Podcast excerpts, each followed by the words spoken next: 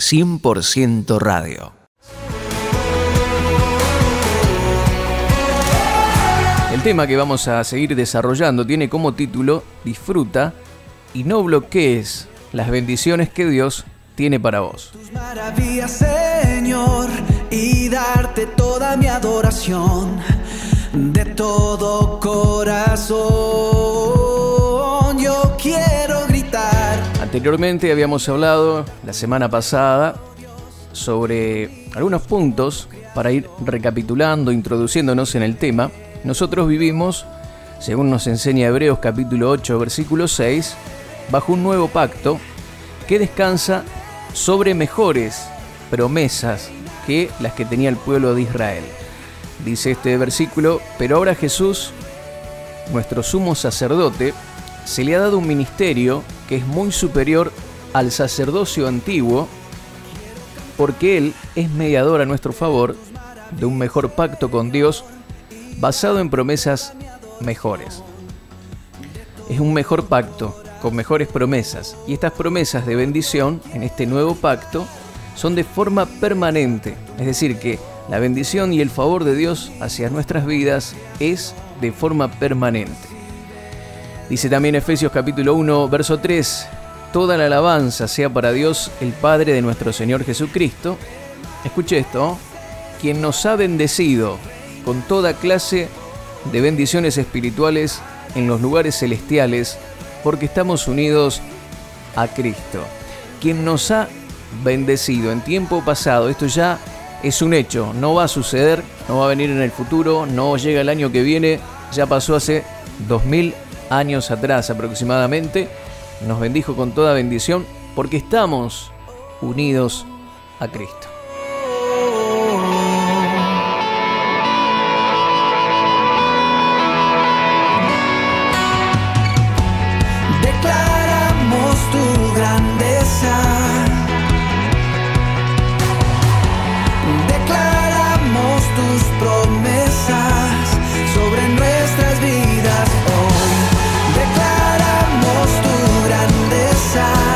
Así que mi querido amigo, no es por méritos personales que somos bendecidos, aquí dice claramente que ya hemos sido bendecidos aún antes de nacer por medio de Cristo. Es decir, que Dios estaba satisfecho con ese sacrificio y decidió bendecir de antemano a todo aquel que pusiera su fe en Jesús. Usted puso su fe en Jesús, usted cree que Jesús es el Señor, lo recibió en el corazón.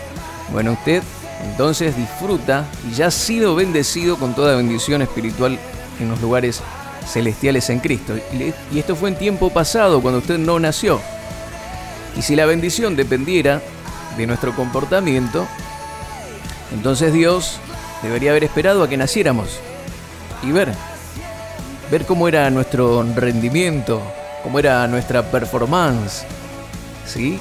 Antes de darnos algún tipo de promesa de bendición, pero como todo dependía de ese sacrificio perfecto de Jesús, Él se aventuró, se arriesgó, por así decirlo, a bendecirnos de antemano. Porque todo dependía no de quién soy yo, sino exclusivamente de quién es Cristo y de su perfección y santidad. Tómame en las manos que hicieron los cielos. Hállame en la gracia que me redimió. De lodo me sacó, mis pasos afirmó.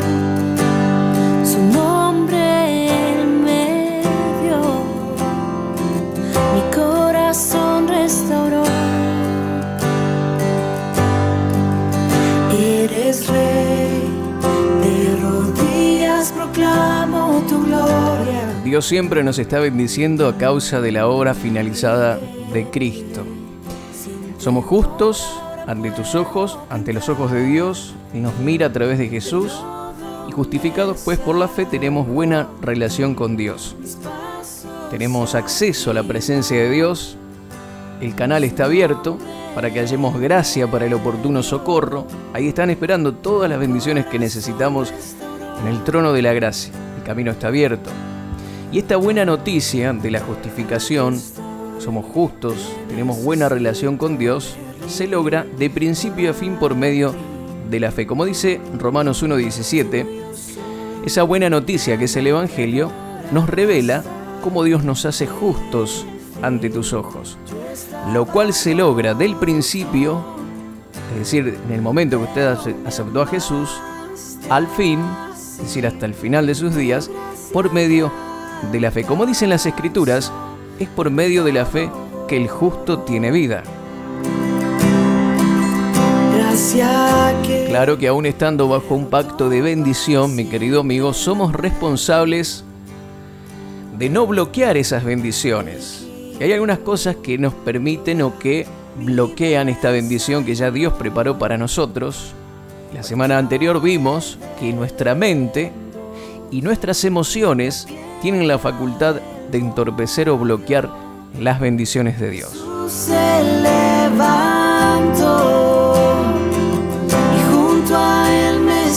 Hoy vamos a seguir desarrollando este tema, así que le invito a que se quede con nosotros para saber más de cómo disfrutar y no bloquear las bendiciones abundantes que Dios tiene, que ya preparó de antemano para cada uno de nosotros.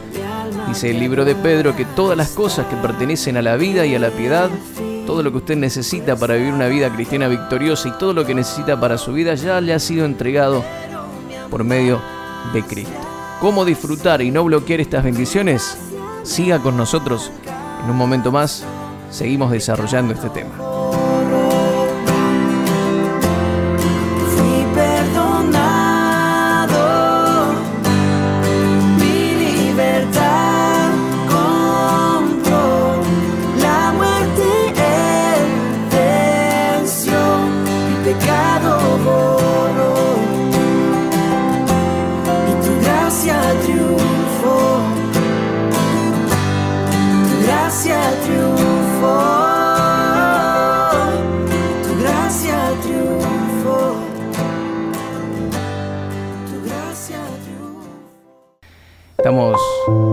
Este tema en esta noche.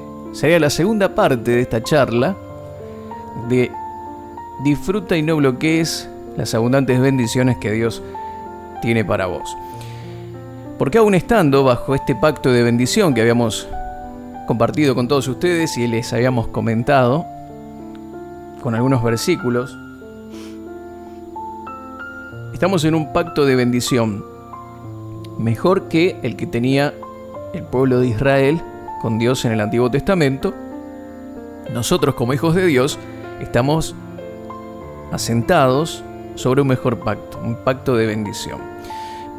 Y a pesar de que Dios continuamente nos está bendiciendo, es más, ya nos ha bendecido con toda bendición en los lugares espirituales en Cristo, usted mi querido amigo, que es un hijo de Dios, me está escuchando, usted ya ha sido bendecido con toda clase de bendición. Todo lo que usted necesite ha sido provisto en la cruz del Calvario para todos nosotros. Ahora, Dios siempre nos está bendiciendo.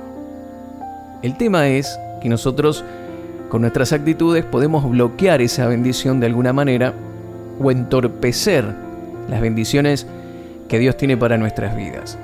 Somos responsables en nuestra mente y en nuestras emociones y estas cosas, si no las tenemos controladas o como corresponden, pueden llegar a ser un impedimento para que podamos nosotros disfrutar y recibir todas las bendiciones y todo lo bueno que Dios tiene para nuestras vidas.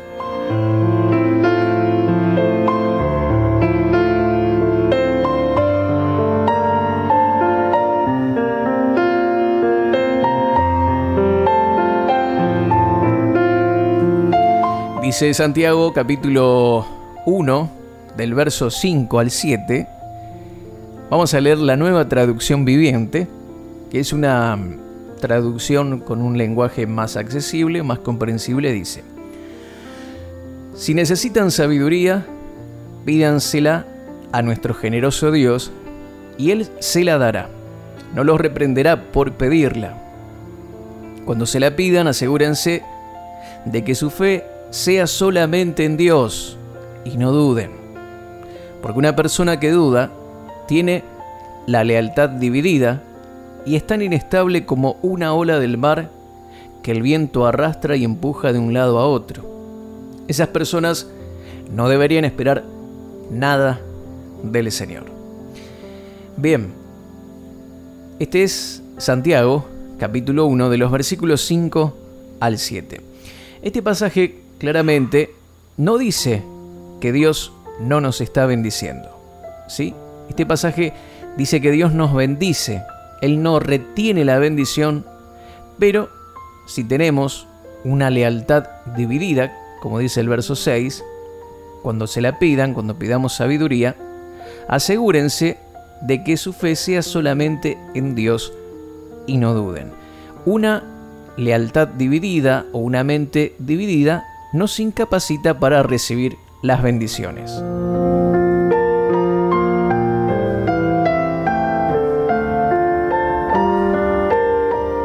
Dice esta palabra que si necesitamos sabiduría o alguna otra cosa, podríamos decir, tenemos una necesidad, aquí hay una clave, nos dice que pidamos que nuestro generoso Dios nos va a dar. ¿Sí? Dice que se nos dará y que no nos reprenderá por pedirlo. Pero asegúrense de que su fe sea solamente en Dios y no duden, porque el que duda tiene la lealtad dividida y es tan inestable como una ola del mar que el viento arrastra y empuja de un lado a otro. Y dice, esas personas no deberían esperar nada del Señor. Otra versión dice, el que hace de esta manera no piense que podrá recibir algo de parte del Señor. Y la clave, o claramente acá se nos enseña, no es que Dios no nos bendice, porque primeramente dice que Él da abundantemente y sin reproche. O sea que Dios nos está bendiciendo, Él lo está haciendo en forma constante. El tema es que a veces nosotros, si no tenemos una fe solo en el Señor, porque dice, asegúrense que su fe sea solamente en Dios y no duden, si tenemos una lealtad dividida o una mente dividida, vamos a ser incapaces de recibir. Y aquí dice lealtad dividida. ¿Qué es lealtad? Es un sentimiento de respeto y, y fidelidad hacia una persona. Un compromiso, una comunidad, una organización, etc. Es un sentimiento de respeto y fidelidad. Y aquí lo que el Señor nos dice es que nosotros tengamos ese respeto y esa fidelidad hacia Él y no hacia otras cosas. Una mente dividida es una mente que cree en el corazón que puede recibir la bendición de Dios, pero también está creyendo lo contrario. Tiene dudas, está dividido en su lealtad. Cree tal vez en el informe del médico más que en la palabra de Dios cree más en esa citación que, recibió judicial, ese diagnóstico, esa noticia, esa situación que está viviendo tal vez en carne propia, que en lo que dice Dios en su palabra con respecto a esa situación. Tal vez cree más en sus sentimientos, en sus emociones, que lo que Dios dice en su palabra. Por ejemplo, creemos en Dios para provisión. Creemos que Él nos satisface todas nuestras necesidades y que Él es nuestro pastor y nada nos hará faltar. Pero a la vez nos vemos en necesidad, que tal vez estamos quebrados económicamente. Entonces vemos por un lado la palabra, pero vemos por el otro también nuestra necesidad, nuestras dificultades económicas. Concentramos nuestra mente en pensar que no tenemos dinero, que no nos alcanza, y ahí nuestra lealtad está dividida entre lo que Dios dice y entre lo que nosotros estamos viviendo. Y esto no debe ser así, porque una doble lealtad o una doble mente es un bloqueador para la bendición de Dios. Y esta mente, nuestra mente, se divide cuando nos enfocamos en las circunstancias o en las situaciones que vienen a nuestras vidas, las situaciones adversas, los problemas, y quitamos nuestra mirada de las palabras o de las promesas de Dios. Debemos unificar nuestras mentes con las promesas de Dios. Hay una historia en Mateo 14, 28 al 31 de Pedro. Dice que Pedro le dijo al Señor, Señor, si eres realmente tú, ordena que vaya hacia, hacia ti caminando sobre el agua. Sí, ven, dijo Jesús. Entonces Pedro se bajó por el costado de la barca y caminó sobre el agua hacia Jesús. Pero cuando vio el fuerte viento y las olas, se dividió su mente y se aterrorizó comenzó a hundirse y quitó su mirada de la palabra de Dios que le dijo, ven, vení Pedro. Empezó a mirar la circunstancia, el agua, las olas. Comenzó a hundirse. Dijo, sálvame Señor, gritó. Y de inmediato Jesús extendió la mano, lo agarró y le dijo, ¿tan poca fe tienes? ¿Por qué dudaste de mí? Mi querido amigo, mi querida amiga que estás escuchando, si vos pensás, enfocás tu mente en lo que no querés, en aquellas cosas que traen dolor, sufrimiento, temor, todo aquello que produce emociones negativas en tu vida o dolorosas, vas a terminar atrapando y consiguiendo aquello que querías evitar. Si pensás que no tenés dinero suficiente, que el médico te dio un diagnóstico negativo, que no sos capaz para esto, para lo otro, eso vas a traer a tu vida. Tenés que pensar no en lo que no querés, sino en lo que querés, en lo que vas a alcanzar, en tu objetivo, en la promesa de Dios, en cómo querés estar para no tener una mente dividida. Una mente dividida es la que duda en el corazón. Marcos 11:23, nueva traducción viviente, dice, les digo la verdad. Ustedes pueden decir a esta montaña, levántate y échate al mar y sucederá. Pero deben creer de verdad que ocurrirá y no tener ninguna duda en el corazón. Si tenés una mente que no duda, una mente unida, es decir, un corazón que no duda, todo lo que digas y declares se va a hacer.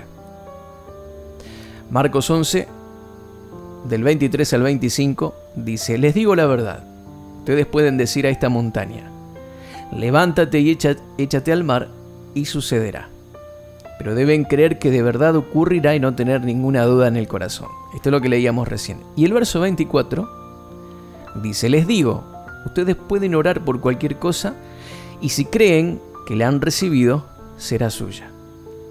Pero, cuando estén orando, primero perdonen a todo aquel contra quien guarden rencor para que su Padre que está en el cielo también les perdone a ustedes sus pecados.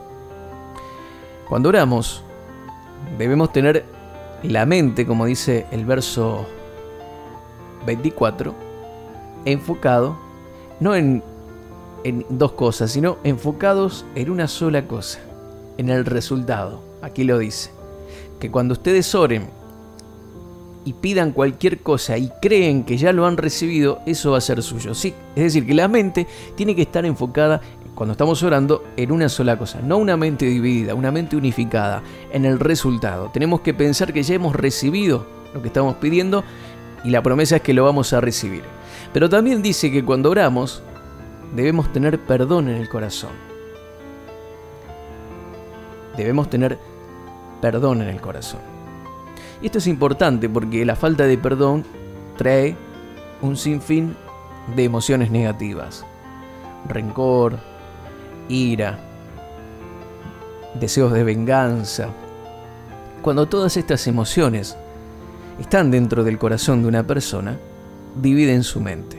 Las oraciones, las, emociones negativas, perdón, dividen la mente y no nos permiten tener lealtad o una mirada centrada en Cristo. Cuando orás, tenés que tener perdón en tu corazón. Porque hemos sido nosotros también perdonados por Cristo. Y en forma eterna, eternamente perdonados por Cristo.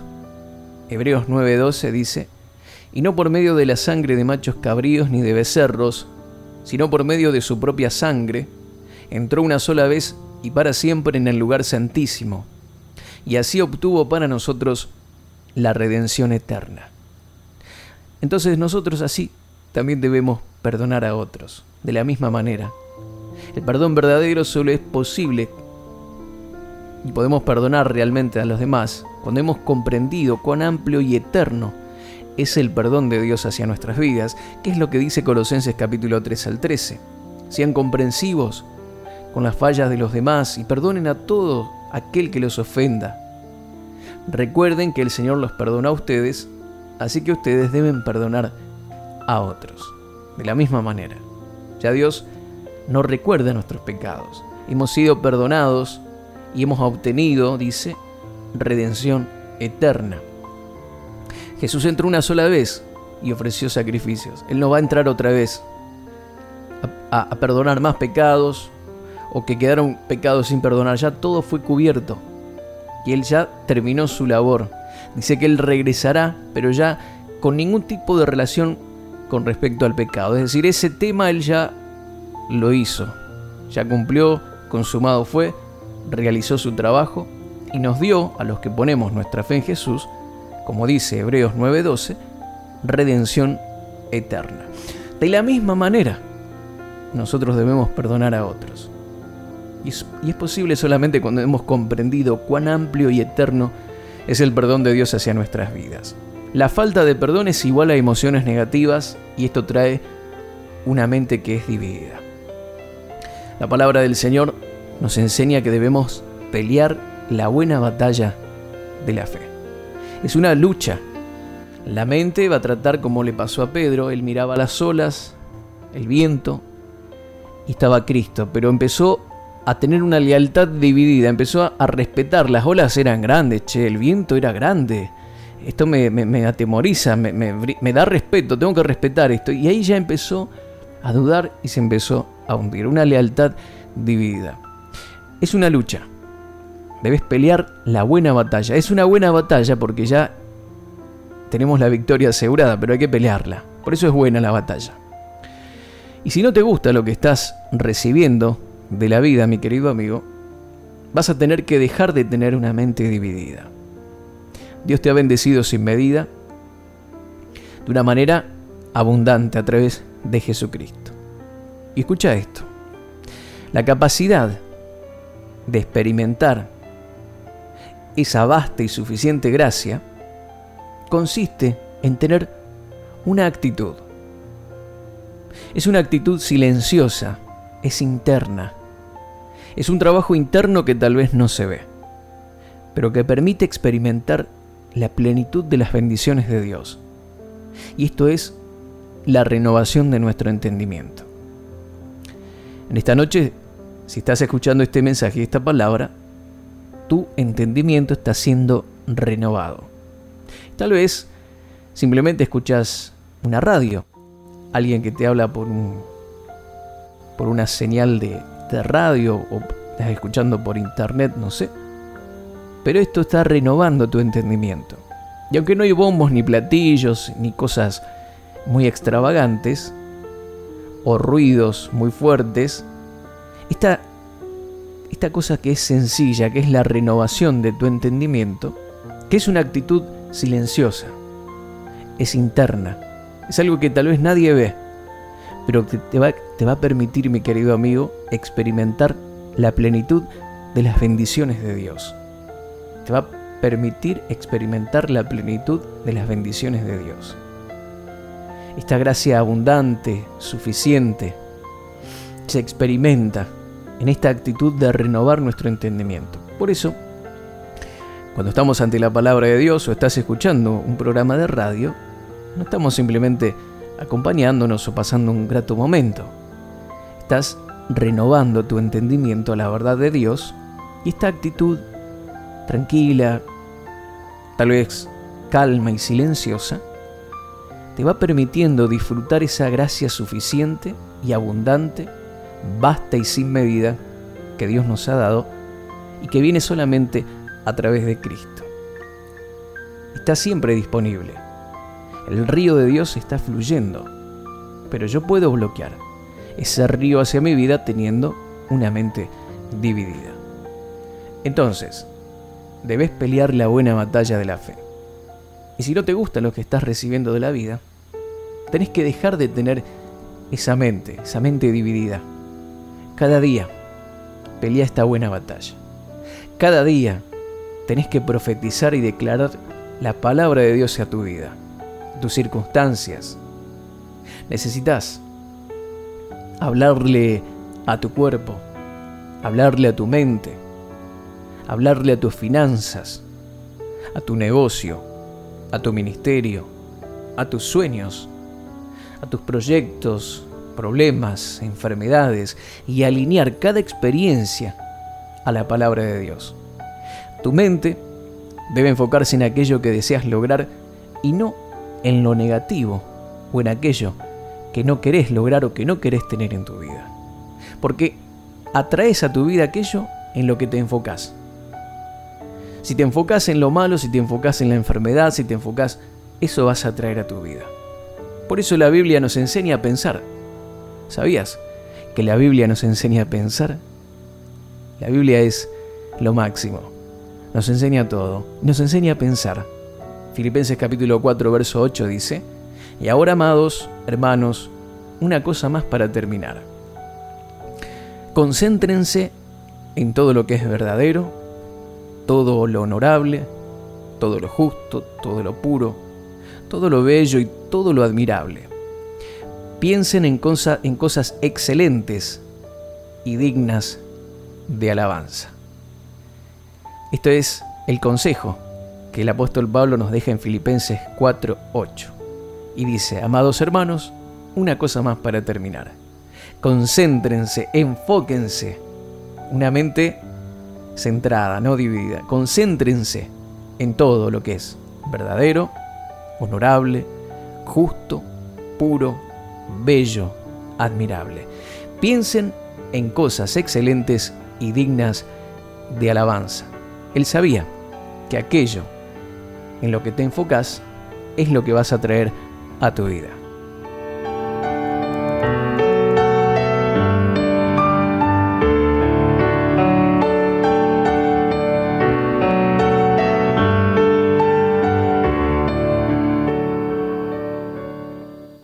Bien mis queridos amigos, gracias por acompañarnos. Un gusto y un placer poder estar con ustedes. Hasta la próxima. Contactos Mario Serrano En Facebook, Mario Rubén Serrano.